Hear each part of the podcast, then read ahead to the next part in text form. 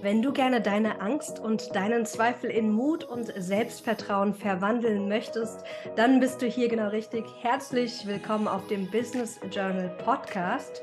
Ähm, hier heute im Interview die liebe Agatha Bischke. Hi Agatha, schön, dass du hier bist. Hallo Maxine, ich freue mich. Ich bin super aufgeregt. Ich habe ja vor zwei Jahren mein eigenes Buch rausgebracht. Jetzt steht dein neues Buch bald in den Regalen. Wie geht's dir, dass jetzt Unstoppable in ein paar Tagen wirklich rauskommt? Das ist, weißt du, als ich 13 war, wollte ich unbedingt Autorin werden.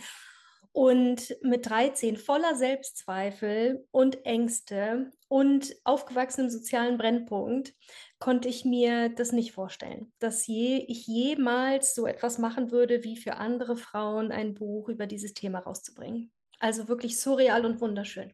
Oh, voll schön. Ja, und ich weiß von meinen ganzen Gründerinnen, die ich bisher schon begleiten durfte, so das Thema Angst und Zweifel vor allem ähm, auf dem Weg in die Selbstständigkeit sind einfach so große Themen. Du hast nun ein Buch Unstoppable genannt, nicht stoppbar. Ähm, Gab es eine Zeit in deinem Leben, wo du auch unstoppable dich, also wo du gerne unstoppable gewesen wärst, aber genau voller Angst und Zweifel gewesen bist? Kannst du uns da nochmal mit zurücknehmen?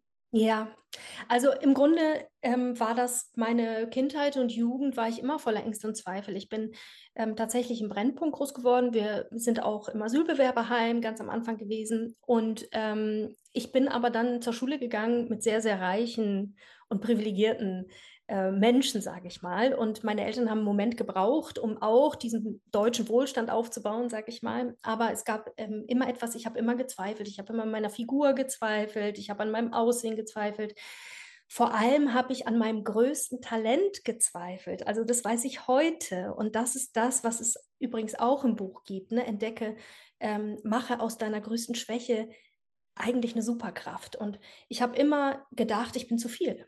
Also ich bin den Leuten zu viel, ich habe zu viel Energie, ich bin immer drüber und so und habe im Laufe der Zeit, also ich wünschte, ich hätte es früher äh, kennen gewusst, aber ich habe im Laufe der Zeit einfach auch gelernt, daraus Superkräfte zu machen, äh, mhm. aus den Ängsten und Zweifeln, die wir so haben. Super gut. In deinem Buch hast du ja drei Säulen. Wir brauchen Unstoppable Clarity, Unstoppable Energy und Unstoppable Courage. Warum diese drei Säulen? Klarheit, Energie und Mut? Mm, weil mm, meiner Erfahrung nach entstehen mm, negative Muster im Leben oder aber auch positive Muster im Leben äh, durch verschiedene Komponenten. Und hauptsächlich entstehen sie ähm, durch Gedanken, die wir anfangen zu glauben. Und das ist für mich äh, Clarity, ähm, im Grunde sich darüber klar zu werden, was denkst du so den ganzen Tag? Welche von diesen Gedanken hast du irgendwann mal aus Versehen vielleicht angefangen zu glauben? Welche davon nützen dir? Welche davon schaden dir? Und wer bist du wirklich? Wer bist du unter all diesem Lärm, der immer in deinem Kopf herrscht? Weil eigentlich ist es ja so, unser Gehirn produziert Gedanken, ob wir wollen oder nicht, die ganze Zeit eigentlich. Es ähm, versucht die Welt zu regeln, Dinge zu verstehen, dich zu beruhigen oder aufzuregen oder zu triggern oder was auch immer, aber völlig absichtslos. Das sind eigentlich nur Vorschläge, die da kommen. Also im Grunde ist es Lärm. Und zu, durch diesen Lärm hindurch zu hören und sich selbst da drin zu finden, das ist so die erste Säule, das ist bei mir die Säule Klarheit. Die zweite Säule ist Energie, ähm, denn Gefühle führen zu Gedanken. Gedanken führen zu Gefühlen, entschuldige bitte. Sobald ich Dinge denke und die Dinge, die ich glaube, die führen zu einem bestimmten Gefühl. Wenn ich positive Dinge denke, dann führen die zu positiven Gefühlen und wenn ich negative Dinge denke, dann führen die zu Stress und Angst und Zweifeln zum Beispiel. Und ähm, nicht alle von uns schaffen das, direkt Gedanken zu verändern. Also haben wir auch so einen zweiten Angriffspunkt. Wie kann ich denn Gefühle verändern? Mhm. Vielleicht auch, wenn ich noch negativ denke. Muss ich denn immer schon so ein positives Mindset haben? Kann ich nicht vielleicht auch einfach meine Energie beeinflussen, indem ich meine Gefühle beeinflusse? Und da haben wir verschiedene Übungen im Buch, wo man eben nicht nur die Gedanken, sondern eben auch die Gefühle beeinflussen kann, direkt switchen kann, weil Gefühle führen ja dann zu Handlungen Mhm. Oder zu Unterlassungen. Entweder ich tue Dinge oder ich lasse sie aus Angst und Zweifeln. Oder ich tue sie und werde getriggert und raste aus oder wie auch immer. Und das ist eben die dritte Säule, Courage auf der Handlungsebene. Dinge zu verändern. Selbst wenn ich schlecht über mich denke, selbst wenn ich mich schlecht fühle, kann ich immer noch was tun. Und ich weiß ja, dass du das auch gerne sagst. Selbst mhm. wenn ich alles perfekt ist im Mindset, alles perfekt ist in den Gefühlen, kann ich immer noch etwas tun. Und deswegen haben wir gesagt, dieser Zirkel, Gedanken führen zu Gefühlen, führen zu Handlungen, führen zu Ergebnissen, Ergebnisse zu neuen Gedanken. Da brauchen wir Ansatzpunkte auf jeder Ebene, nicht nur auf einer. Und so sind die Säulen entstanden. Super, super spannend. Bin ja ein großer Freund, vor allem bei dem Thema Clarity, weil ich glaube, dass Klarheit auch eine ganz wichtige Basis ist, vor allem auch im Business. Und ich weiß, dass du ja den The Work-Prozess von Byron Katie super liebst, im Buch eingebaut hast mit ganz wirklich praktischen Übungen. Wie bist denn du persönlich mit The Work in Kontakt gekommen, Agatha? Ja, ich war Polizeikommissarin, bevor Ach. ich mich mit ja.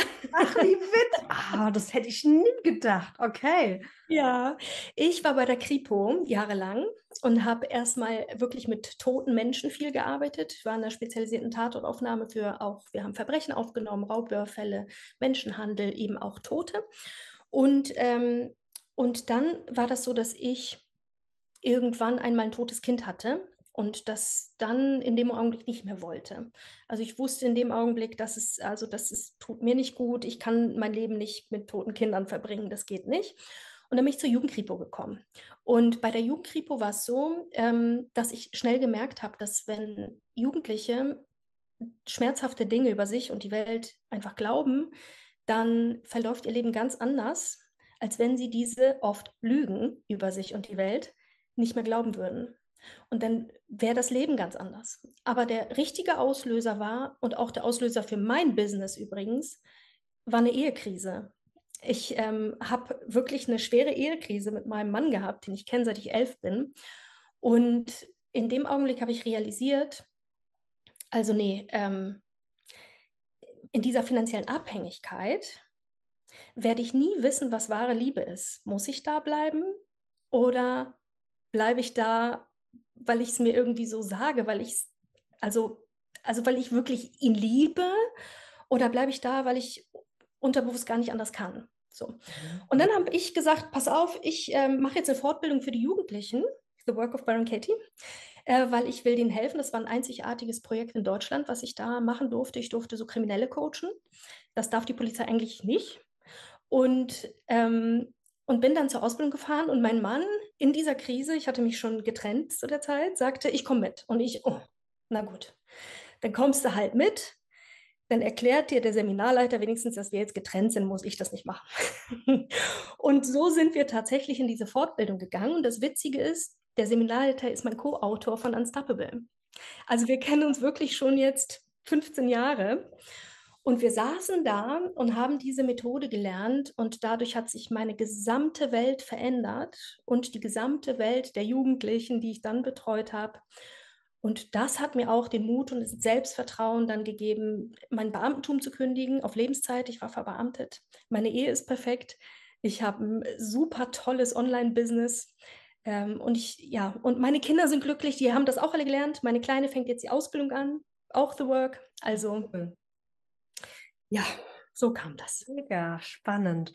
Für die, die vielleicht The Work noch gar nicht kennen, kannst du uns eine kurze Zusammenfassung geben? Ich weiß, es ist schwer, aber kann man es irgendwie zusammenfassen? Ach ja, es hat, es hat eigentlich, es ist nur eine einfache Fragetechnik, also eine Art Meditation, die man sich selber äh, mit sich selber macht, mit sich machen lässt in der man einfach Gedanken überprüft, also alle stressigen vor allem. Ja, wenn ein Gedanke kommt, der mich stresst, sowas wie ich schaffe das nicht oder ich kann das nicht oder er sollte seine Socken wegräumen, also irgendwas, wo ich einfach Stress empfinde, ähm, dann ist es eine Möglichkeit zur Selbsterkenntnis, einfach mit einer Fragetechnik einmal die Realität zu überprüfen, was ist denn wirklich passiert, mhm. weil oft passiert vieles nur in unserem Kopf. Ja, also wir leben oft in der Vergangenheit oder leben in der Zukunft, also in der Vergangenheit, indem wir Sachen bereuen oder Schuldgefühle empfinden oder mit Sachen hadern, die mal passiert sind. Oder wir leben im Kopf in der Zukunft, die es ja auch noch nicht gibt. Ja, das ist ja auch nur reine Fiktion. Und wir leben auch häufig im Kopf mit Menschen, die gar nicht in echt mit uns zusammenleben. Da kommt jemand rein und sagt, hier ist es aber unaufgeräumt. Und du wirst sofort getriggert, weil du eigentlich glaubst, er hat gesagt, warum hast du hier nicht aufgeräumt? Ich finde es blöd, dass du hier nicht aufgeräumt hast. Und ähm, es ist also eine Möglichkeit, die Realität zu überprüfen und seine eigenen stressigen Gedanken zu überprüfen und Frieden einfach zu finden in dem, wer ich bin und wie die Welt wirklich ist. Oh, voll schön. Vor allem so der, das Wort Frieden ähm, berührt mich total, weil wir oft so im Unfrieden mit uns selbst sind weil wir denken, wir müssten irgendwie anders sein, äh, wir müssten schon weiter sein, etc. Total schön. Ja, ja. Ich sage hier immer, wir dürfen aktiv mit dem arbeiten, was hochkommt. Und wenn wir uns auf den Weg in die Selbstständigkeit begeben, dann kommt einfach so viel hoch. Ängste, Zweifel, Sorgen, äh, neue Situationen, wo wir nicht wissen, wie, wie wir mit ihnen umgehen können. Ähm, wie hilft uns da jetzt zum Beispiel dein Buch, aber auch The Work-Prozess ganz konkret? Ähm, ich, hab, ich betreue ja auch selbstständige Frauen und die, ähm, und ich finde, wir beide haben eine wunderschöne Zielgruppe, weil wir helfen irgendwie tausend Jahre Rückstand aufzuholen, habe ich so das Gefühl, mit dem, was wir mit den Frauen machen, nämlich mit ihrem eigenen Herzen Geld zu kreieren, also mit dem, was sie wirklich können und so. Und mein Buch kann dabei helfen, sich darüber klar zu werden, erstens, was will ich wirklich und wer bin ich wirklich? Mhm. Unter all diesem Lärm, wenn du dir vorstellst, du hast diese tausenden Gedanken, dann hast du die ganze Zeit chemische Prozesse, das sind ja Gefühle. Ja, da hast du die ganze Zeit chemische Prozesse im Körper. Dann hast du die ganze Zeit Erwartungen der Umwelt und erwart und das macht man nicht, das tut man nicht. Was werden die Nachbarn sagen? Äh, und oft übernehmen wir Lebenskonzepte, die die Lebenskonzepte der Gesellschaft sind oder die Lebenskonzepte von anderen Menschen oder unseren Eltern und hinterfragen die nicht, weil wir so sehr zu einer Gruppe dazugehören wollen, dass es für uns sich wie Todesangst anfühlt, etwas gegen die Gruppe zu tun. Und manchmal rutschen wir dann in so Konzepte rein, die okay sind, aber die vielleicht für dieses eine einzige Leben, das wir haben, und wir haben nur ein einziges, bewusstes zumindest, mhm. die vielleicht zu klein für uns sind oder zu kalt in Norddeutschland oder was auch immer, ja, das ist, was du irgendwie im Herzen trägst. Und da haben wir zum Beispiel auch Zusatzmaterial im Buch. Also ich habe zum Beispiel ein Video aufgenommen, das ist auch kostenlos, zum Beispiel deine Motivatoren. Und das ist vielleicht noch eine gute Geschichte, wie mein Buch da helfen kann, auch deinen selbstständigen Frauen vielleicht zu helfen. Äh, wenn du ich habe so einen Motivatorentest. Und wenn du weißt, was dich motiviert und was dich nicht motiviert, also wirklich motiviert und nicht motiviert, deine Motivatoren kennst, kannst du dein Leben ganz anders neu ausrichten. Und ein kleines Beispiel, als ich ähm, damals bei der Polizei studiert habe, war ich hochmotiviert. Hochmotiviert. Äh, und meine Motivatoren waren alle, ohne dass ich es wusste, erfüllt. Ich hatte den Motivator Sicherheit. Mhm. Ähm, der ist groß bei mir. Dann Zeitsouveränität. Also ich bin die Herrin meiner eigenen Zeit ist ziemlich groß bei mir. Und als ich das, das habe ich gelebt als Studentin. Ja, ja da klar. ich meine mhm. Zeit bestimmen und, ähm, und ich hatte Sicherheit, einen Beamtenjob und so. Und dann war ich aber bei der Polizei, habe mich gewundert, warum ich nicht mehr motiviert bin. Weil Sicherheit bei der Polizei ist eher nicht so. Mhm. und zeitsouverän war ich auch nicht mehr, weil mir irgendwelche männlichen Vorgesetzten gesagt haben, wann ich wie zu arbeiten habe. Mhm. Und so. Und in Zukunft, als ich das dann wusste, das steht auch an meiner Wand, diese äh, Motivatoren, ich richte jede meiner Entscheidungen daraus auf, also danach aus. Mhm. Wenn ich mhm. Verträge unterschreibe, steht immer drin, ich entscheide über meine Zeit.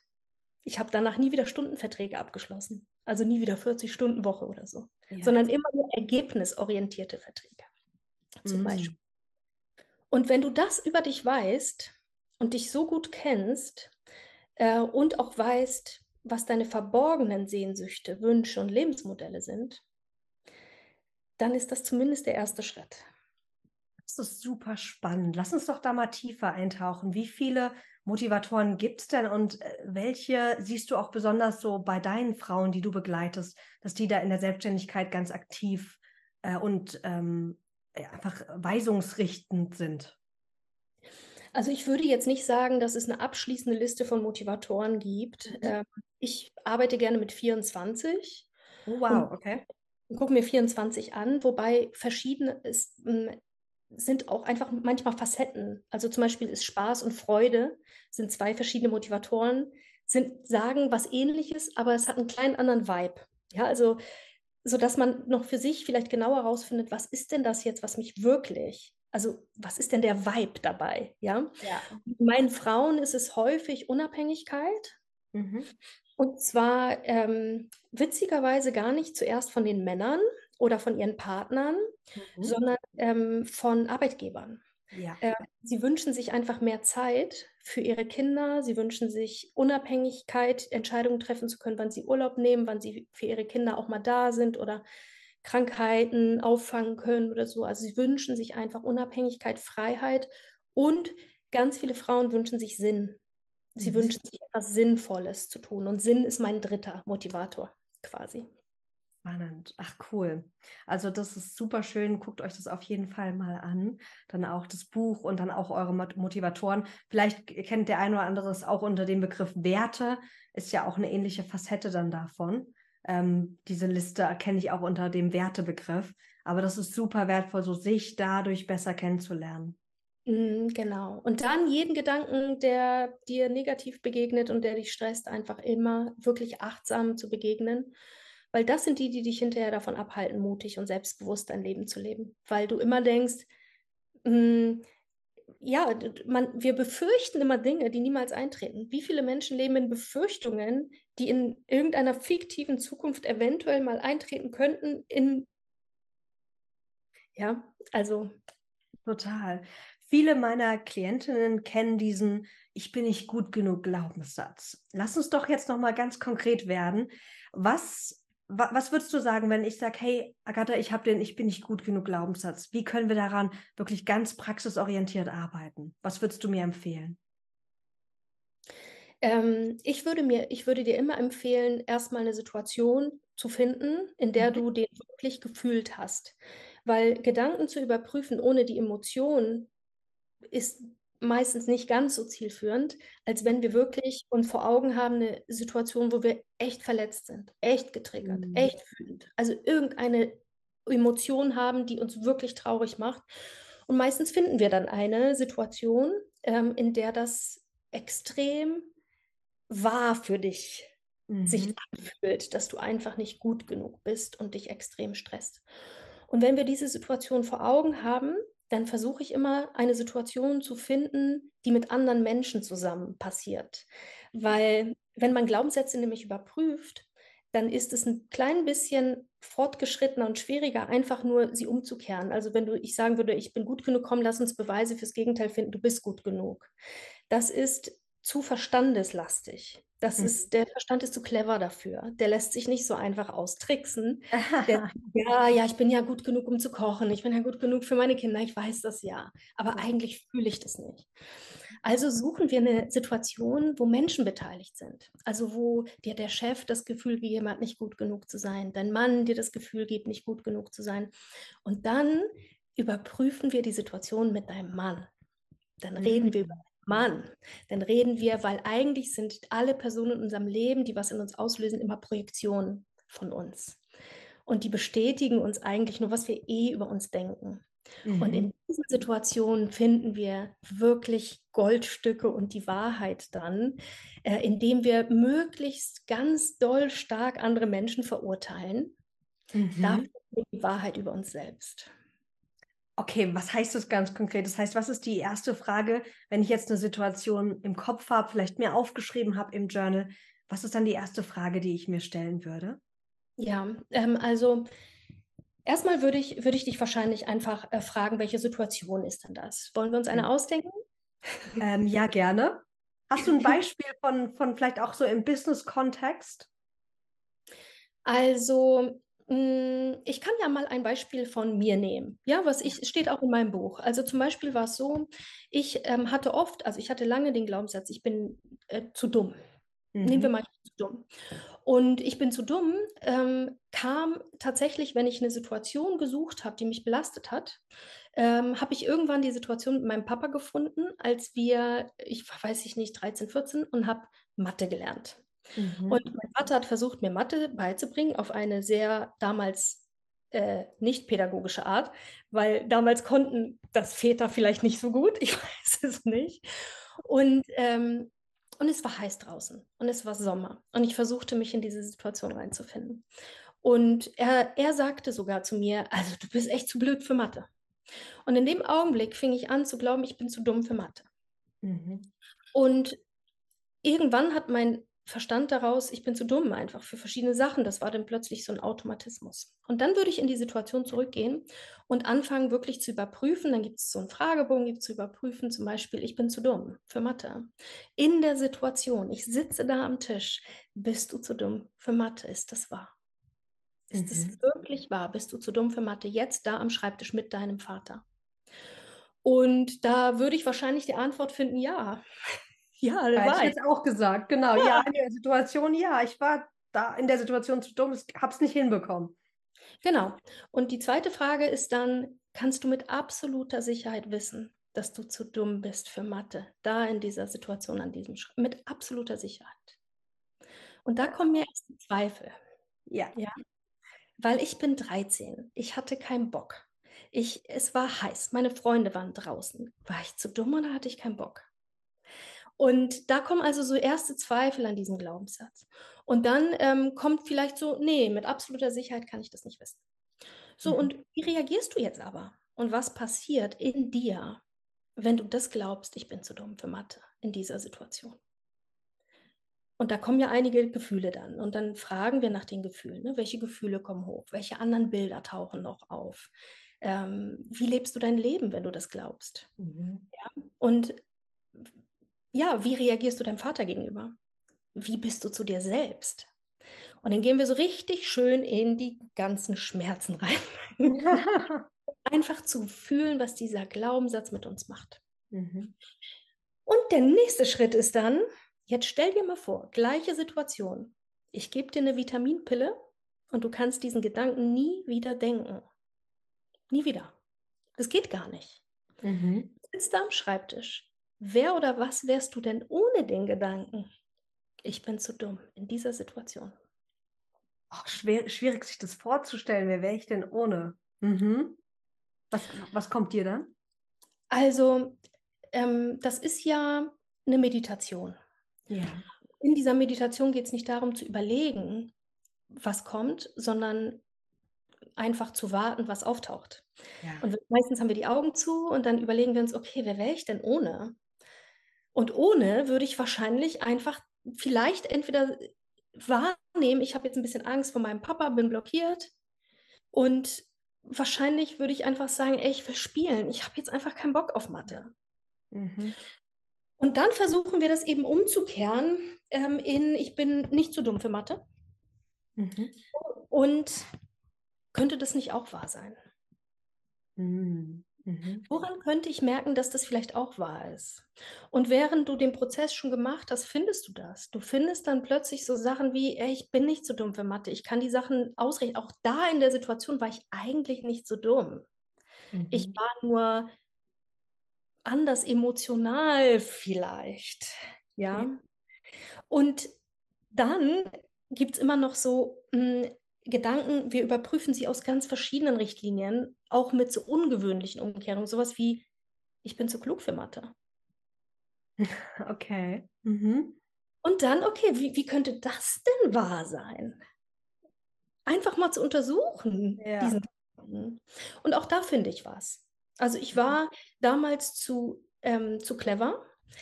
Hätte ich mich jetzt angestrengt, hätte ich ja Mathe weitermachen müssen. Mhm, mhm. Ich hätte da weiter noch eine Stunde diese blöde Nachhilfe mit meinem Vater machen müssen. Stattdessen hat er gesagt, ey, du bist zu dumm zu Mathe für heute und dann durfte ich raus, weißt du? Ja. Also eigentlich war das ja ganz schön clever von mir. Und in dem Augenblick war ich vielleicht sogar zu clever, um jetzt Mathe zu machen. Mhm. Ja, und so funktioniert so ein Beispielprozess. Und ähm, das dauert natürlich ein bisschen länger und wir nehmen ja. noch andere Glaubenssätze und untersuchen die ganze Situation aus verschiedenen Blickwinkeln. Aber das wäre so ein Beispiel. Ich finde das super schön. Zum einen merke ich, wie viel Selbstmitgefühl wir dadurch entwickeln können für Situationen, die sehr emotional und schwierig waren, wo sich dann auch diese negativen Glaubenssätze entwickelt haben. Also super schön, so auch für diese innere Kindheilung. Und dann auch ist es so, man geht irgendwie so in die Ausdehnung mit seinen Gedanken und probiert mal anderes aus und merkt so, hey, ich habe da viel mehr Möglichkeiten gedanklich und ich kann da auch wählen, in welche Richtung ich das jetzt weiterspinnen will. Also super spannend, äh, dieser Prozess von The Work. Ja, und ich, mein Fazit ist, ich glaube gar nichts mehr, was ich denke. also pauschal glaube ich gar nichts mehr, weil wer weiß, ob das wahr ist. Und das gibt so eine Freiheit. Ich muss auch nicht zu allem eine Meinung haben. Mhm. Das ist so eine Freiheit und Befreiung wirklich von Konventionen, von dem, was andere denken. Und man kann wirklich Frieden finden mit sich selbst, seiner Vergangenheit und wirklich auch wieder in, in die Zukunft blicken voller Freude. Ja. Belastung. Ja, und ich finde dieses, ich finde Frieden mit mir, mit meinen Ecken und Kanten und diesen verrückten Dingen, die ich auch meine, das geht gar nicht, wo ich sage, hey, warum geht es denn nicht? Warum kann es nicht total okay sein? Oder wie du auch im Buch schreibst, wieso kann diese Schwäche nicht eine Superkraft sein?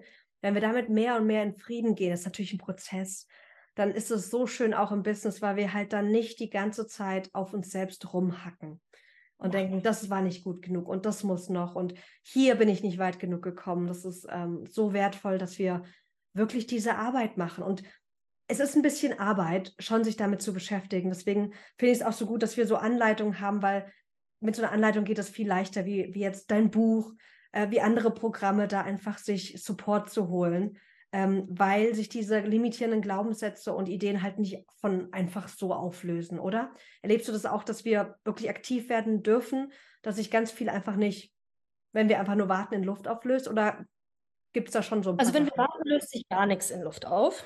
Aber ich manche, manchmal habe ich eine gute Nachricht. Also manchmal ist es mit Glaubenssätzen, es ist ganz unterschiedlich. Hm, manche Glaubenssätze halten sich hartnäckig. Die ja. sind dann so wie ähm, immer wieder Schatten. Und sie werden dann, wenn man immer wieder die Arbeit macht, so wie du sagst, es ist halt ein bisschen Arbeit, werden sie immer schwächer und werden so immer schwächere Schatten. Ja. Aber es gibt Glaubenssätze, die lösen sich tatsächlich auf. Also das ist dann so, ich beschreibe das so, wie wenn dir immer jemand sagt, die Erde ist eine Scheibe. Mhm. Die Erde ist eine Scheibe und die Erde ist eine Scheibe und du denkst, die Erde ist eine Scheibe. Und dann kommt jemand und sagt, aber die Erde ist eine Kugel und du sagst hier, die Erde ist eine Scheibe. Und irgendjemand redet immer, es ist eine Kugel, es ist eine Kugel und du sagst, nein, es ist eine Scheibe. Und dann nimmt dich jemand mit ins All und zeigt dir die Erde. Und so mhm. ist es mit manchen Glaubenssätzen. Da wirfst du einen Blick drauf, und ich kriege schon Gänsehaut, wenn ich das sage. Du wirfst plötzlich einen Blick auf diesen Glaubenssatz, erkennst die Wahrheit mhm. und alles löst sich für immer in Luft auf. So war das mit dem Glaubenssatz über meinen Mann in der Ehe. Wir sind übrigens immer noch zusammen, nur um den Loop zu schließen. Voll schön. Und es war ein einziger Glaubenssatz. Er hat einen Glaubenssatz mit mir überprüft und nach 20 Minuten habe ich mich entschuldigt bei ihm und alles hat sich aufgelöst. Dann. Mhm. Verrätst du uns den Glaubenssatz oder ist das äh, was Privates? Ja, nö, ich äh, kann, also ähm, es war sowas ähnliches, er hätte sie nicht toll finden sollen. Okay. Mhm. Ja, also da war eine hübsche Frau und, ähm, und er hat äh, sie, glaube ich, attraktiv gefunden, äh, was auch überhaupt nicht schlimm ist. Aber in, meinem, in meiner Welt damals, wo ich sowieso diese Krise hatte mit ihm und wir hatten noch ganz andere Probleme, war das so, ah ja, jetzt findet er auch noch eine andere Frau attraktiv. So. Mhm. Und im Grunde habe ich aber dann die Wahrheit erkannt und meine Wahrheit war, ein klein bisschen habe ich ihn, glaube ich, in so eine Situation auch gebracht, damit ich ihn blöd finden kann. Ja. Damit ich von mir selber besser rechtfertigen kann, dass ich mich jetzt trennen kann, trotz zwei Kindern. Mhm. Und es ist jetzt nicht, er hatte nichts mit einer anderen Frau, nicht, dass das jetzt Gerüchte gibt oder so. Aber es war einfach ja nur ein Glaubenssatz. Ja. Und die Wahrheit eben, eigentlich konnte der arme Mann da nichts für. Ich wollte ihn halt um jeden Preis blöd finden, damit ich mich nicht schlecht fühle, als Mutter den Vater der Töchter zu verlassen. Mhm. Und dadurch habe ich ihn immer wieder in Situationen, denke ich, unbewusst auch gebracht, wo er nicht gewinnen konnte. Ja. Und das machen wir auch oft mit uns selbst, dass wir so einen unbewussten Glaubenssatz haben und den dann immer wieder wahr werden lassen, um uns zu beweisen, nee, das geht wirklich nicht und das ist ja. wirklich nicht unser Weg. Also das erlebe ich auch immer wieder. Und da ist dieses Hinschauen ganz liebevoll, was zeigt sich da immer wieder so wertvoll. Ja, absolut.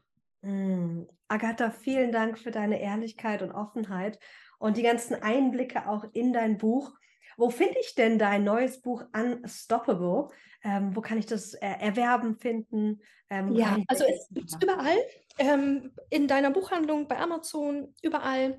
Kannst auch gerne bei Instagram mal gucken. Ähm, Agatha-Bieschke. Und wir haben jetzt auch eine schöne Aktion, wenn du Lust hast, nämlich wenn du für dich und deine Freundin ein Buch kaufst, dann laden wir dich ein zu einem Tagesseminar aus Selbstkritik wird Selbstliebe. Das findet online statt in, im November. Und da bekommst du dann ein kostenloses Ticket für dich und deine Freundin. Und ähm, da lösen wir nämlich live Glaubenssätze auf, äh, machen was mit deinem inneren Kind und verschaffen ein bisschen Frieden in deiner inneren Welt. Das klingt so gut. Ich hatte schon die Ehre, das Buch in der Hand zu halten, habe schon reinlesen dürfen, gefällt mir richtig gut und freue mich auch, jetzt mit deinem Buch auch The Work einfach noch mehr kennenzulernen, weil ich so einzelne Elemente für mich schon jahrelang nutze, aber nie diesen kompletten Prozess. Deswegen bin ich super gespannt, welche Türen, mentalen Türen, aber auch wirklich physische Türen in der Realität, im Business sich dadurch öffnen können. Agatha, ja. herzlichen Dank. Danke dir, Maxine, dass ich da sein durfte. So schön. Ihr Lieben, lasst es euch gut gehen. Schaut euch das Buch an. Vielleicht ist es genau das, was ihr gerade braucht. Und dann hören wir uns in der nächsten Episode hier auf dem Business Journal Podcast. Bis ganz bald.